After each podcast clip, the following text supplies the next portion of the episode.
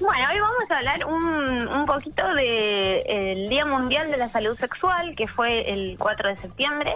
Eh, esta es una iniciativa que promueve la Asociación Mundial para la Salud Sexual desde el año 2010 y que tiene como objetivo eh, la promoción de los derechos sexuales, la diversidad sexual, la salud reproductiva, el ejercicio de estos derechos sin discriminación ni riesgos y eh, promover también recomendaciones para una vida sexual saludable. Bien, perfecto. Tema que eh, fue cambiando en los últimos años, pero digo, tiene un poco de, tabú y una gran discusión, ¿no?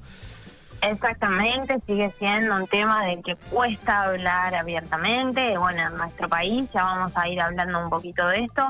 Seguimos sin poder ver eh, la aplicación efectiva de la ley de educación sexual integral. Eh, y es muy importante que, podamos eh, comprender este concepto de esta forma tan eh, compleja, porque en realidad abarca muchas cuestiones, ¿no? Como, como les dije recién, desde el placer hasta la salud reproductiva, desde la diversidad, desde poder ejercer esto sin, sin estos derechos sin ningún tipo de discriminación. así que bueno, primero les quiero compartir la definición de la Organización Mundial de la Salud eh, que nos dice que la salud sexual es un estado de bienestar físico, mental y social en relación con la sexualidad. Requiere un enfoque positivo y respetuoso de la sexualidad y de las relaciones sexuales, así como la posibilidad de tener experiencias sexuales placenteras, seguras y libres de toda coacción, discriminación y violencia. Eh, es eh, bastante, abarca bastante cosas, ¿no? El concepto y me gustaría compartirles unas palabras de Sol Despeinada, que es eh, en realidad es su usuario de Instagram, la pueden seguir, es una médica docente. Em, que me encanta porque no sé si alguna vez la escuchaste Manu, sí, sí, eh, la conozco. Súper didáctica para explicar. Em, me parece que, que, que en estos temas que a veces suelen ser tan Em, complejos para abordar, eh, tener esta, esta mirada que tiene ella como graciosa también cuando, cuando enseña, me parece que está buena, por ejemplo, para los jóvenes, ¿no? Para los adolescentes, una manera de, llegar. Eh, pero bueno, ella nos contaba en Instagram que eh, estos derechos nos permiten decidir si queremos o no tener hijos, cuántos tener, cuándo tenerlos, también prevenir infecciones de transmisión sexual, eh, acceder a servicios de salud que nos informen y brinden anticonceptivos, recibir la atención adecuada según nuestras demandas si tenemos diagnóstico de alguna infección de transmisión sexual, decidir con quién tenemos sexo seguro, placentero y libre de violencia y coerción, recibir educación sexual integral, poder interrumpir un embarazo de acuerdo a la legislación vigente y decidir sobre nuestra sexualidad y reproducción. Eh, algo que es importante aclarar sobre, sobre los derechos sexuales es que eh, en el año 1985 el Estado argentino reconoció los derechos reproductivos y los derechos sexuales como derechos humanos y esto se hizo em, mediante la ratificación de la Convención para la Eliminación de todas las formas de discriminación contra la mujer, eh, este es un tratado internacional que con la reforma de la Constitución en el 94 adquiere jerarquía constitucional, o sea que son como pasa a ser una de nuestras normas fundamentales y después en consonancia con, esta incorporación del tratado a, la jerarquía constitucional se fueron sancionando un montón de leyes. Eh, yo quería compartirles eh, antes de empezar a detallar estas leyes la importancia de la Ley de Educación Sexual Integral, que es la Ley 26.150, que se sancionó en el 2006, pero sigue sin tener aplicación efectiva. Y las quería invitar a escuchar un video de, mm, creo que era del municipio de Quilmes, una, una campaña donde explica de qué va la Ley de Educación Sexual Integral.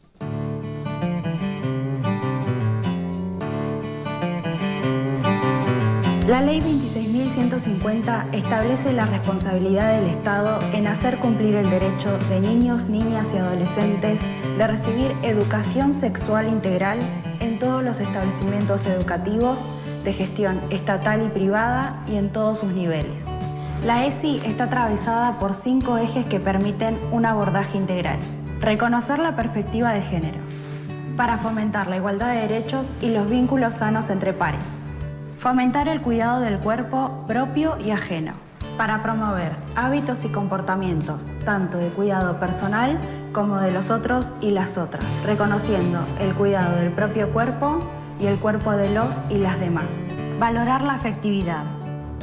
Se propone reflexionar sobre los modos de manifestar nuestro afecto, para fomentar la solidaridad, el respeto y la empatía validando las emociones y sentimientos que se dan en el marco de los aprendizajes. Promover actitudes responsables y respeto por la diversidad sexual, para comprender que todas las personas somos distintas, tanto en el modo de pensar, sentir, actuar, creer, así como también vivimos nuestra sexualidad. Ejercer nuestros derechos para que niños, niñas y adolescentes se sientan libres de expresar sus opiniones y emociones en un marco de respeto y contención. Ellos y ellas son sujetos de derecho y deben recibir información adecuada, actualizada y científica. La ESI es un derecho. Formarnos en estos temas es fundamental para hacer una sociedad más justa, igualitaria y sin violencia por razones de género. Bueno, ahí estaba clarito como el agua que es la ESI. Sí, viste que hay mucha confusión en torno a la ESI en las redes sociales, hemos visto alguna vez. Le van a enseñar pornografía a mis hijos. No, señora, no le van a enseñar pornografía a sus hijos. La ley es bastante... Mm, eh, contempla muchísimas cosas, como escuchábamos ahí en el video. Es muy importante que se empiece a, hacer em, la implementación efectiva en todos los niveles, en todos los colegios del país. Eh, por un montón de cuestiones que ahí en el video contaban. Eh, y sobre todo también porque mm, eh, si nos pensamos, no sé si a vos te pasa, ¿no? Si nos pensamos nosotros como adolescentes, eh, la formación, la preparación que tuvimos flojita en el colegio, ¿no? Sobre la salud sexual. La ESI era ISAT, dijo, como es Noelia Custodio. Mi, mi ESI fue ISAT, dijo. No, Noelia Custodio cuando abre caja de preguntas y dice cuál fue tu ESI, es tremendo porque cada uno pone cada cosa y realmente, eh, por ahí eh, en mi caso, en el colegio teníamos una, una charla anual con un médico que era muy interesante, pero em, no dejaba de ser, eh, que seguramente vos, si fuiste, te pasaba lo mismo. Bueno, ¿cómo se usan los métodos anticonceptivos? ¿Viste? Todo quedaba reducido a cómo usar un método anticonceptivo, ¿no? Eh, y, en realidad la, la ESI plantea eh, tratar eh, muchas cosas, ¿no? Por ejemplo, algo que me parece súper interesante es esto de em, que muchas veces son las maestras, los maestros quienes detectan que un niño está siendo víctima de abuso, ¿no? Sexual e infantil. Entonces, em, tener las herramientas para que los niños y las niñas sepan eh, cuando algo no está bien, eh, sepan eh, reconocer su intimidad, eh, etcétera, etcétera, etcétera. Depende de, esto leía una vez, ¿no? Depende de qué niveles de enseñanza estemos hablando, son los temas de los que se van a charlar con los niños y las niñas, ¿no? había mucha indignación hace un tiempo con los, los penes de madera, ¿no? Obviamente que el pene de madera no va a ir a una sala de jardín de cuatro, ¿no? Hay que entender esas cosas. Hay mucha confusión en todo esto. Sí, sí. Eh, a veces es, una confusión eh, intencionada, ¿no? De los sectores que no quieren que se aplique esta ley, que es muy gracioso porque en el primer debate que, que se hizo sobre la despenalización del aborto, eh, hubo muchos sectores que decían, bueno, no, hay que educar, hay que este, modificar las leyes de adopción. No hicieron nada por eso, al contrario, se opusieron a todas esas cosas. Eh, pero bueno, eh, después eh, era como que, que, no sé, simulaban interesarse por eso. Pero, pero bueno, en realidad creo que lo que le molesta a algunos sectores es la ampliación de derechos. y, y bueno, vamos, les voy a comentar algunas leyes más eh, que fueron sancionadas en, Argentina. Eh, en consonancia con esta salud sexual. Bueno, en el 2002 eh, la ley 25.673 que crea el Programa Nacional de Salud Sexual y, y Reproducción Responsable fue una ley muy importante en su momento que garantiza el acceso a los anticonceptivos, por ejemplo. Eh, en el 2006, la 26.130 establece el derecho a acceder a prácticas quirúrgicas como la ligadura de trompas y la vasectomía de forma gratuita y segura en cualquier eh, hospital público y si no, las prepagas deben garantizarlo. Es muy importante eh, destacar algo que muchísimas veces les preguntan a, a, algunas médicas y ginecólogas que sigo en Instagram como Gineco Online, que si les interesa la pueden seguir, que es cuáles son los requisitos para acceder a estas prácticas. El único requisito para acceder a estas prácticas es ser mayor de edad. Bien.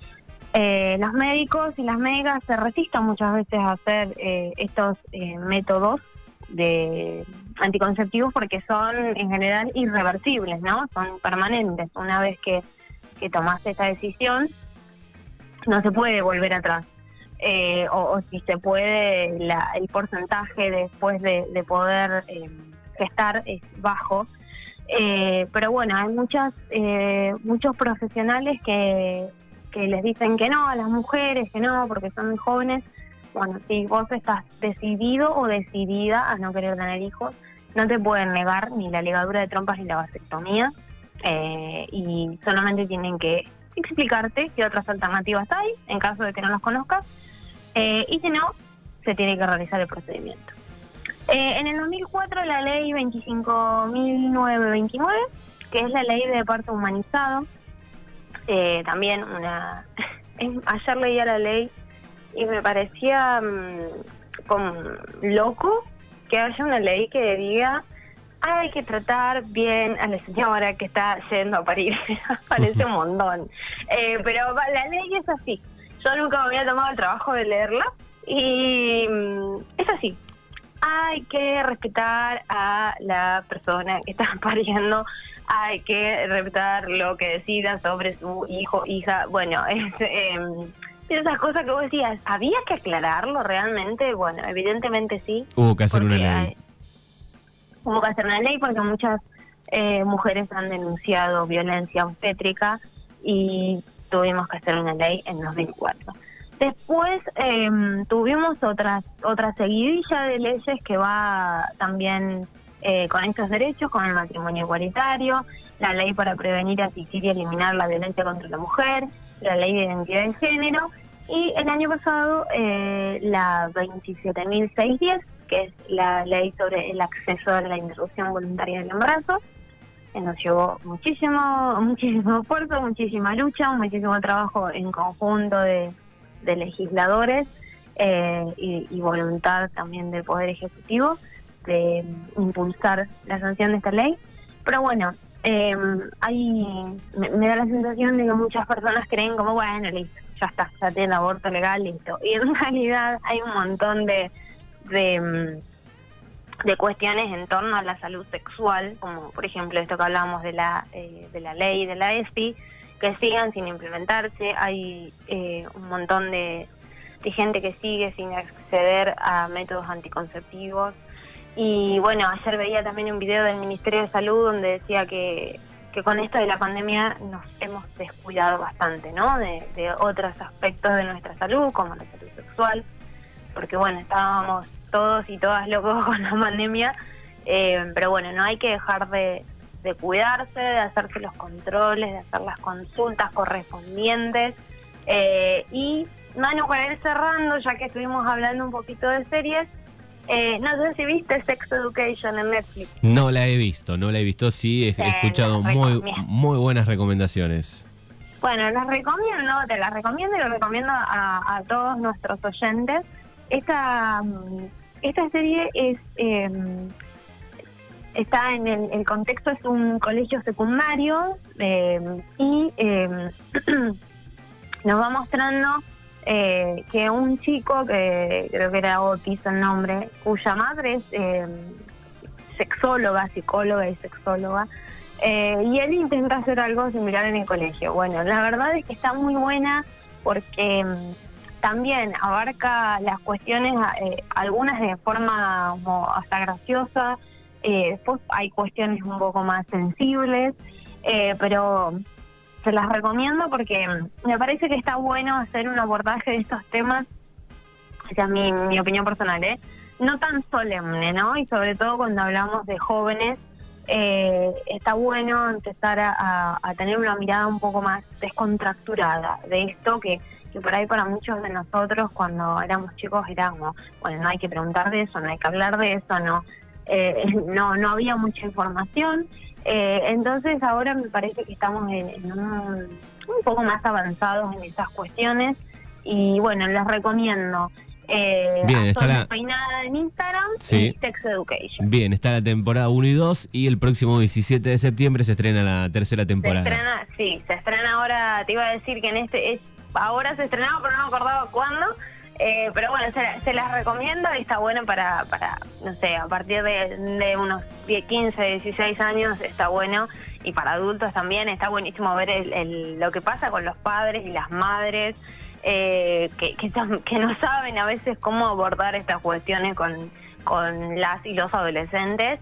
Eh, pero bueno, es- es- tiene momentos súper graciosos, momentos muy sensibles, eh, porque bueno, se abordan temáticas de, de diversidad sexual también, eh, de, también vemos de- del aborto y está muy bueno la forma en que muestran todas estas cosas, así que si Ojalá que no, pero si vamos a tener otros dos, tres días de lluvia, anoten para ver Sex Education. Bien, perfecto. Es Juli Miranda que viene cada 15 días para hacer este... Pasaron cosas y mujeres. Eh, nos encontramos en 15 días, Guli. Manu, nos encontramos en 15 días y pedirle por favor a todas las personas que están escuchando que el lunes vayan a votar, que el lunes, el, lunes. domingo. El- Bueno, no, el, lu- entonces el lunes no llega. El lunes no llega, El- lunes ya va a estar cerrado, gente. El domingo es que hay que ir a votar, eh, que es, es eh, el sistema democrático que tenemos, lo tenemos que defender, tenemos que apostar y sobre todo creo apostar a que el distrito de Pons merece algo mejor que lo que venimos teniendo estos últimos 20 años. Bien, perfecto. Nos encontramos en 15 días, Guli. Un abrazo Manu y un abrazo enorme para todos nuestros oyentes. Chau.